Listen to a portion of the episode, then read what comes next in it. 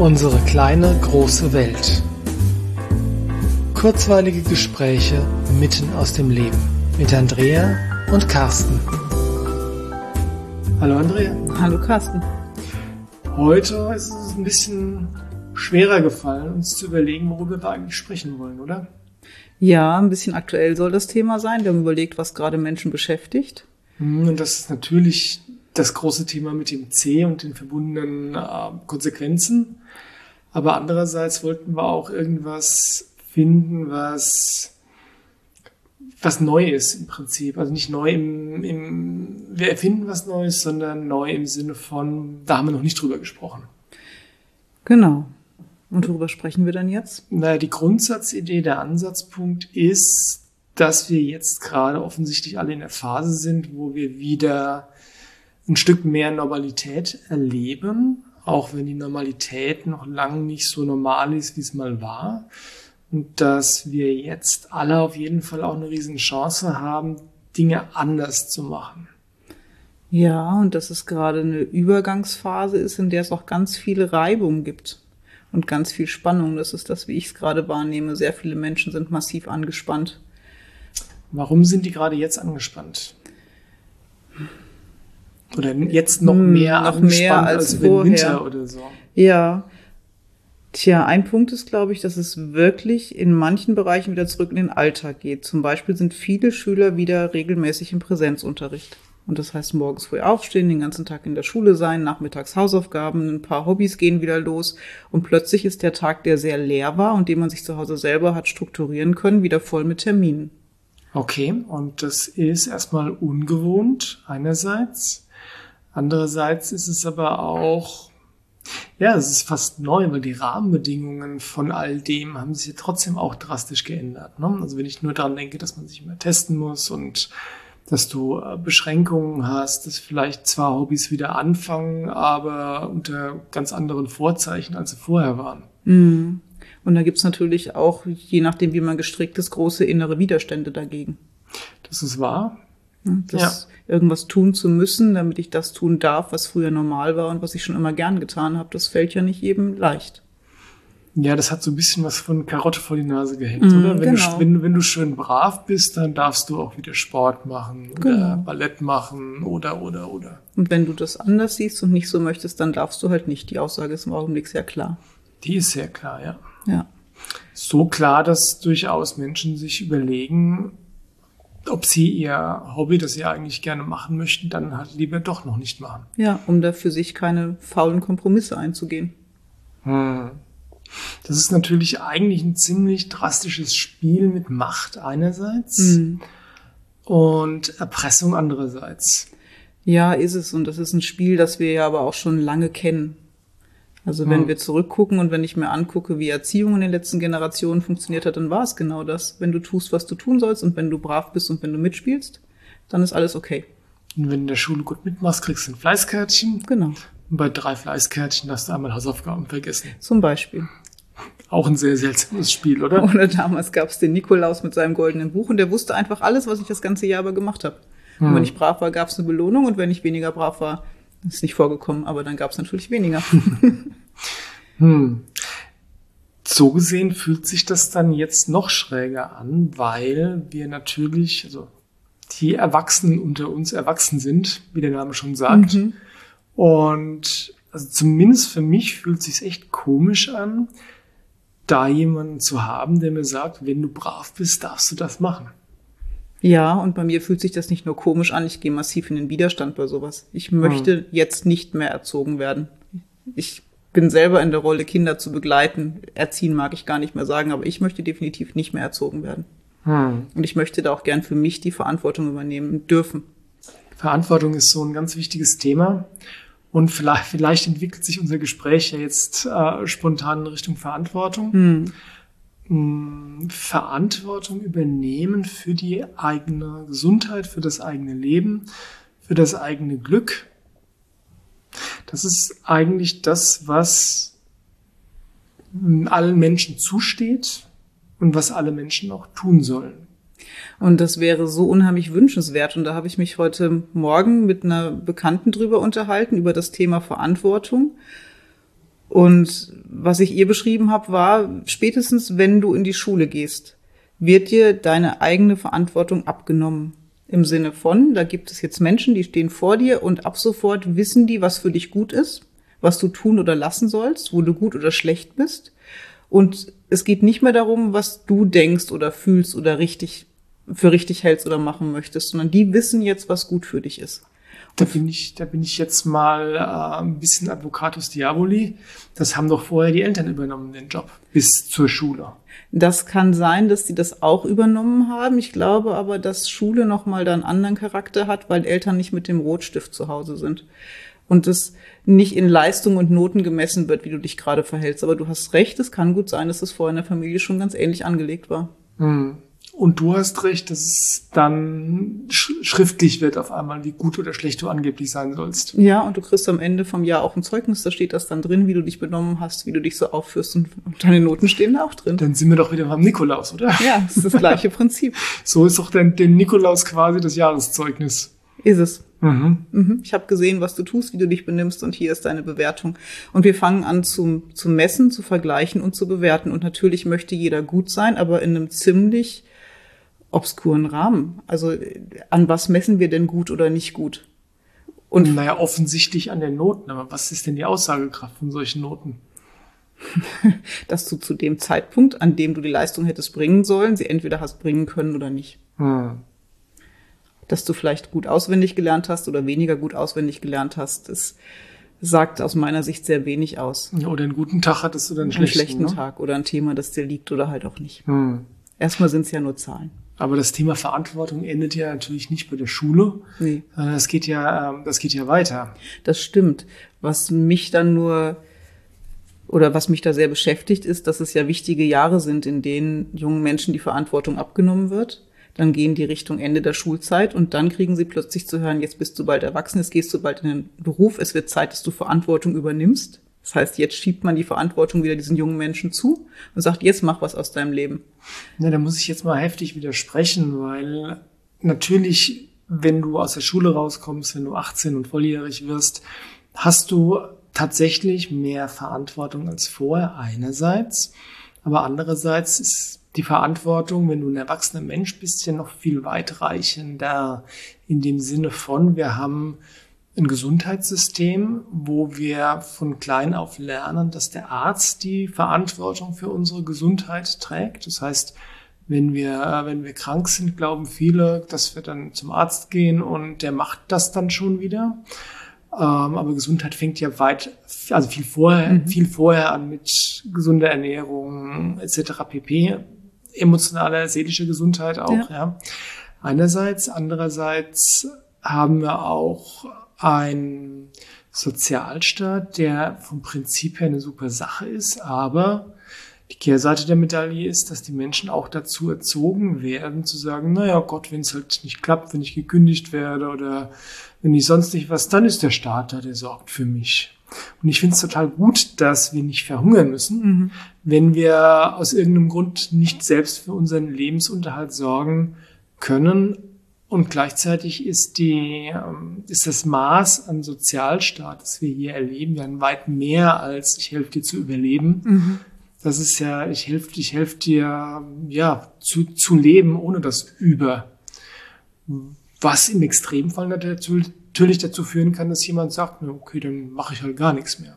Und das ist auch keine Unterstellung in irgendeiner Form. Ich sage nur, es gibt auch das, auch wenn natürlich die Menschen ein intrinsisches Motiv haben, was Sinnvolles zu tun. Das heißt, ich unterstelle den Menschen jetzt erstmal per se, dass sie arbeiten möchten, dass sie sich entfalten möchten, dass sie sich einbringen möchten. Mhm. Ähm, also insofern haben wir da einfach mehrere Bereiche über das Thema Versicherungen auch. Ja?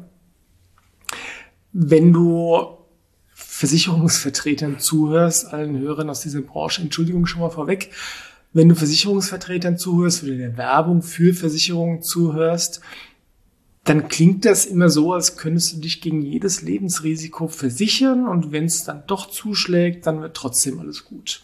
Also das sind so drei Bereiche, wo ich aus meiner Perspektive sagen muss, da werden wir systematisch, muss ich fast sagen, dazu erzogen, eben nicht die Verantwortung für unser Leben in der eigenen Hand zu halten. Das stimmt und das erinnert mich jetzt an die Trainerfortbildung am letzten Wochenende zum Thema Ernährung. als es hieß, die Werbung manipuliert ganz arg in Richtung, was ist gut für dich und was ist nicht gut für dich. Mhm. Und du kannst jede Menge Diäten nachlesen. Und da kam auch das Gespräch drauf, dass die wenigsten Menschen ein gutes Gespür für ihren Körper haben und eigentlich intrinsisch wissen, was für sie gut ist. Und ich bin davon überzeugt, dass Menschen, wenn sie geboren werden, das sehr wohl spüren und wissen. Ja, da bin ich, da bin ich auch äh, der Überzeugung, denn wenn es nicht so wäre, hätte die menschliche Rasse nicht so viele Jahrzehntausende überlebt. Genau, das heißt, man müsste eigentlich das, was von Anfang an da ist, weiter fördern und Menschen möchten Verantwortung übernehmen, auch die ganz Kleinen schon, mhm. möchten selber Entscheidungen treffen und selber rausfinden, was für sie gut ist. Und ich glaube, wenn wir das mehr täten, könnten auch viel mehr Menschen im Erwachsenenalter Verantwortung für sich selber übernehmen, weil sie es als Kinder gelernt hätten. Hm. Das beinhaltet aber dann auch die Willensäußerungen von Kindern, und sei es schon vom Baby, das halt jetzt gerade vielleicht diesen Brei nicht essen möchte, zumindest mal ernst, also zumindest mal wahrzunehmen, erstens, und ernst zu nehmen als zweites. Was nicht heißt, dass man jedem, jedem Kind ständig seinen eigenen Willen lassen muss. Nein, aber anerkennen, dass dieser Wille da ist, wäre ein erster wirklich guter Schritt. Absolut. Und wenn, äh, ich glaube, wenn Kinder spüren und erfahren, dass ihr Wille wahrgenommen wird, dann macht das schon ganz viel. Er tut das schon ganz viele Grundlagen legen in Bezug auf Eigenverantwortung. Ja, und es bügelt nichts über im Sinne von, ich weiß es besser oder du musst das jetzt so machen, weil ich das so möchte oder du musst das jetzt so machen, weil dann habe ich dich lieb, ansonsten gehe ich jetzt oder ähnliche Machtspielchen, die da ja laufen. Ja, und trotzdem gibt es natürlich die Machtspielchen, die laufen müssen, weil wenn das Kind sich jetzt gerade überlegt, ich möchte über die Straße laufen, da kommt aber ein Auto, ja, dann muss der Erwachsene natürlich schon sagen, okay, ich weiß das jetzt besser, besser du bleibst hier. Ja, und das hat der Daniel uns im Seminar mal gesagt, ähm, wenn es um Sicherheit geht, müssen Eltern jederzeit eingreifen und das sehe ich ganz genauso. Hm, zur Vollständigkeit, Daniel ist Daniel Maple, der Hersteller von den Wild Earth Tieressenzen aus den USA. Genau. Ja. Das heißt, der separiert es oder der grenzt das ab über das Thema Sicherheit, Streckstrich, Überleben sogar? Ja, genau. Und da sind Eltern jederzeit sofort gefragt und müssen für das Überleben der Kinder sorgen. Dafür sind sie ja da. Mhm. Aber in allen anderen Bereichen kann man Kinder sehr viel mitentscheiden lassen und sehr viel rausfinden lassen, was gut ist oder nicht. Das fängt bei sowas an, wie es ist draußen kalt und natürlich würden wir Erwachsenen vielleicht, weil wir das wissen, dicke Schuhe anziehen, das Kind möchte in Sandalen raus. Mhm. Jetzt müssen wir ja nicht gleich die Lungenentzündung als Ziel sehen, aber man kann ja das Kind mal in Sandalen rausgehen lassen. Mhm. Als schlaue Mama habe ich vielleicht sogar die dicken Schuhe im Rucksack. Und wenn das Kind dann sagt, jetzt wird's mir doch kalt an den Füßen, kann ich sagen, okay, du hast es ausprobiert, es war eine Erfahrung. Brauchst du dickere Schuhe? Ich hätte da welche. Das braucht natürlich eine immense Gelassenheit von Seiten der Eltern, die oft sehr, sehr schwierig ist, weil du natürlich im Beruf stehst und Stress hast und deinen Alltag hast. Und da ist es Usus, dass man von den Kindern erwartet, dass sie funktionieren. Ja. Es ist ein ganz großes Spannungsfeld, oder? Das ist es. Aber zu überlegen, dass Kinder funktionieren könnten, ist schon der völlig falsche Ansatz. Denn je mehr du möchtest, dass sie funktionieren, umso weniger werden sie es tun. Und dann kannst du dir überlegen, möchte ich jetzt diskutieren, dass mein Kind jetzt diese dicken Schuhe anzieht? Oder sage ich, okay, geh halt in Sandalen und ich pack halt heimlich die dicken Schuhe in den Rucksack. Für mich ist das eine Frage, wie gehe ich mit meiner eigenen Energie um? Sparsam oder verbrauche ich sie an Stellen, wo ich sie nicht verbrauchen soll? Du hast vollkommen recht und gleichzeitig sind wir da auch dann wieder beim Thema Persönlichkeitsentwicklung der Eltern. Nur wenn du verstehst oder wenn du, wenn du es, wenn du bewusst aus diesem Machtspielchen aussteigst, mhm. es ist ja nichts anderes als ein Machtspielchen. Ja? Das Kind sagt, ich will das und der Erwachsene sagt, ich will aber was anderes. Ja. Natürlich weiß es im Zweifelsfall auch der Erwachsene, in dem Fall jetzt, wenn wir bei deinem Beispiel bleiben mit den Schuhen, weiß es der Erwachsene besser, weil letztlich ist es nur ein Machtspiel. Ja, ist es. Und wenn man, wenn man weiß, wenn man Machtspieler wahrnimmt, wenn sie beginnen, bevor sie beginnen oder wenn sie schon begonnen haben und dann bewusst aussteigen kann, das ist natürlich eine ziemlich coole Sache. Ja, und das wird niemals immer gelingen, aber jedes Mal, wenn es gelingt, ist es super. Und mit der Übung gelingt es auch wirklich immer häufiger. Hm. Was wir dann kriegen, sind einfach Kinder, die gelernt haben, dass das, was sie äußern, ernst genommen wird, mhm. die gelernt haben, dass sie eigene Erfahrungen machen dürfen Und mhm. eigene Erfahrungen machen im Leben ist super, super wichtig, um dann schlaue Entscheidungen treffen zu können. Und mhm. diese Menschen lernen dann auch die Verantwortung zu übernehmen für die Konsequenzen, die diese Erfahrungen mit sich bringen und auch für sich und, und für ihr Umfeld. Das ist ein wesentlicher Punkt, die Verantwortung übernehmen und mit den Konsequenzen leben, weil das, ich muss zugeben, das Thema Verantwortung ist eines, was mich schon sehr, sehr lange beschäftigt. Und für mich ist so einer der, der Leitsprüche in meinem Leben, ich kann alles machen, was ich will. Ich muss nur bereit sein, die Konsequenzen zu tragen. Ja. Ich kann auch eine Bank ausrauben, wenn ich bereit bin, die Konsequenzen zu tragen. Ja. Ja, und das heißt, bei, bei wichtigen Entscheidungen dann auch sich klar zu machen, welche Konsequenzen hat es, wenn ich mich so entscheide oder anders. Hm. Und auch reinzuspüren und auch mit dem Verstand zu entscheiden, kann ich die Konsequenzen tragen oder kann ich sie nicht tragen. Und das ist natürlich was, was Kinder nicht leisten können, ganz mhm. klar. Aber wenn Kinder am eigenen Leib spüren, dass ihre Entscheidungen Konsequenzen haben. Nicht die Konsequenzen, die Mama und Papa ihnen auferlegen, sondern, um wieder aufs Beispiel zurückzukommen, wenn ich im Winter mit Sandalen rausgehe, kriege ich kalte Füße. Ja.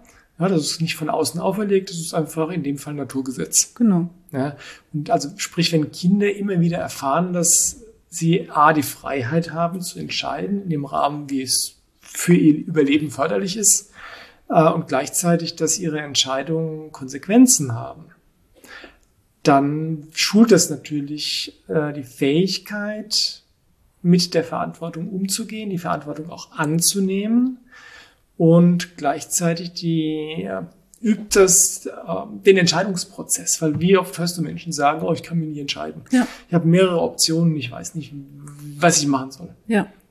Und das hilft dann auch zu den eigenen Entscheidungen gut zu stehen.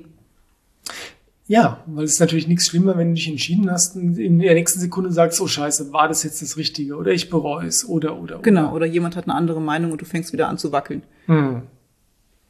Und ja. Ja, wenn du die Entscheidung vorher bewusst getroffen hast, weil du weißt, dass es Konsequenzen hast, weil du dir, sei es bewusst oder unbewusst, im Klaren bist, dass du bereit bist, die Konsequenzen zu tragen, dann kannst du einfach auch besser zu diesen Entscheidungen stehen. Genau. Und das fängt wirklich von ganz klein auf an. Hm. Und führt sich dann wieder weiter bis zum Thema Gesundheit, zum Thema Lebensunterhalt, ja. zum Thema Lebensrisiken. Genau. Ja, dann kannst du nämlich auch hergehen und sagen, wie ich es am eigenen Leibe schon mehrfach erlebt habe, wenn dir ein Arzt sagt, okay, das machen wir jetzt, und es fühlt sich nicht richtig an. Es gibt auch noch rationale Gründe, die dich vielleicht an der Entscheidung zweifeln lassen, dann zu sagen, nö, machen wir nicht. Ja. Ich hole mir eine zweite Meinung ein. Genau. Oder ich bin so, ich bin mir so sicher, dass ich einfach sage, nee, das mache ich nicht. Ja. Anstatt zu sagen, das ist der Arzt, der weiß besser, wie es mir geht und wie ich wieder gesund werden kann. Ja. Und das soll jetzt kein Bashing sein für Ärzte, die wollen schon unser Bestes, keine Frage aber sie wissen nicht zwangsläufig, nur weil sie studiert haben, was das Beste für uns ist. Ja. Da finde ich ähm, ein hervorragendes Beispiel. Äh, als ich zu unserem lieben Zahnarzt das erste Mal gegangen bin, habe ich ihm gesagt, ähm, Herr Doktor, ich sage Ihnen gleich, ich bin ein unangenehmer Patient, weil ich habe meine eigene Meinung. Und wenn ich der Meinung bin, dass ich irgendwas nicht möchte, dann würde ich das sehr klar sagen und dann auch einfach nicht tun. Und dann sagte Herr, Herr San, super, der passen wir toll zusammen, weil ich bin der Meinung, als Arzt ähm, kann ich gar nicht wissen, was das Beste für Sie ist, sondern äh, ich bin ein Berater. Ich schlage Ihnen Dinge vor, die ich aus meinem, aus meiner Erfahrung jetzt tun würde, aber entscheiden müssen Sie das selbst. Und das ist großartig, weil eigentlich ist jeder, der mit Menschen arbeitet, genau das. Mhm. ist ein Begleiter, jemand, der einen Erfahrungshorizont hat, der ein Wissen hat und der Ratschläge geben kann. Aber was die Person dann daraus macht, sollte eigentlich ihr überlassen sein. Das muss ihr überlassen ja. sein. Und ähm, es darf noch nicht mal manipuliert werden oder Druck ausgeübt werden. Jetzt sehe ich ganz viele Eltern komisch gucken, weil das bezieht sich ja schon auch auf Kinder. Und wenn ich Kinder begleite mit meiner Erfahrung und mit meinen Ideen und dann überlasse ich die Entscheidung den Kindern, ohne hm. manipulativ zu sein, das ist ein großes Thema, das du da gerade aufmachst. Naja, das Thema, was ich jetzt gesagt habe, bezieht sich primär auf Erwachsene. Ja. Und natürlich ist es trotzdem so, dass je älter Kinder werden, desto freier sollen sie in ihrer Entscheidung werden und desto weniger sollen Eltern sie manipulieren. So lange, bis sie dann irgendwann erwachsen sind, vielleicht ausziehen. Und dann sind die Eltern meiner Meinung nach als Ratgeber da, mhm. die über einfach technisch gesehen über eine größere Lebenserwartung verfügen und vielleicht das ein oder andere Konstruktive zu der Frage beizutragen haben. Mhm. Aber Manipulation oder Druck oder Entscheidung abnehmen ist dann einfach nicht mehr. Und das ist aber ein Prozess, ja. Weil wenn du ein Neugeborenes hast, das kann im Wesentlichen nichts entscheiden für mhm. sich selbst. Und wenn du dann davon ausgehst, dass das Kind dann groß wird und irgendwann das Haus verlässt, und alles selbst entscheiden soll, das ist ja kein Schalter, den man umlegt. Nee, das ist ein ständig laufender Prozess. Das ist ein ständig laufender Prozess und ich meine, wie könnte es anders sein, als dass der Rahmen, den so ein Kind zur Verfügung hat für wirklich freie eigene Entscheidungen? Wie könnte es anders sein, dass dieser Rahmen mit zunehmendem Lebensalter und darf man nicht vergessen, mit zunehmender Lebenserfahrung, die das Kind ja sammelt, auch wenn das noch nicht furchtbar lang ist, ja, mhm. 18 Jahre Volljährigkeit ist nix ja? Wenn man jetzt heute so. Fühlt sich, wenn man so zurückblickt, ne? nach, ja, nach 30 Jahren, aber es hat sich ganz groß angefühlt. Das hat sich super groß angefühlt, ja, aber in Retrospektive ist das erstmal nix. Mhm. Ja? Ähm, und dementsprechend äh, gilt es aber trotzdem, diese 18 Jahre Lebenserfahrung, die das Kind schon hat, zu respektieren, anzuerkennen und dementsprechend den Rahmen so groß zu stecken, dass das Kind sich da oder der junge Erwachsene sich so da frei entscheiden kann. Ja. Und das fängt mit ganz kleinen Entscheidungen an. Ne? Das kann sein, möchtest du das rote oder das grüne Gummibärchen jetzt zuerst essen? Ja. Aber eine Auswahl bieten an Entscheidungsmöglichkeiten, die einen sicheren Rahmen darstellen. Und das Spannende ist, ich meine, es gibt ja die Kinder, die gerne jede Art von Entscheidung, die ihnen äh, aufoktroyiert wird von den Eltern, die die erstmal per Definition in Frage stellen, mhm. weil sie nicht ihre eigene war. Und da ist natürlich, und damit sollten wir vielleicht auch in Richtung Schluss gehen, damit ist dann der goldene Erziehungstipp, wenn du, ähm, wenn du möchtest, dass dein Kind warme Schuhe anzieht, dann frage es nicht, welche Schuhe möchtest du anziehen, sondern möchtest du die rosa Stiefel oder die grünen Stiefel genau, anziehen. Das ist das, was in den Elternkursen ständig vorkommt. genau. Und damit hat das Kind eine Entscheidung für sich selbst getroffen. Genau. Und gleichzeitig haben die Eltern dafür Sorge getragen, dass das Kind gesund bleibt. ja. Wollen wir das als Schlusswort nehmen? In diesem Sinne lassen wir stehen, genau. Gut, Thema Verantwortung ist was, was wir, glaube ich, noch öfters besprechen. Ganz werden. bestimmt. Gut, dann tschüss für heute. Bis zum nächsten Mal. Tschüss. Ja, macht's gut.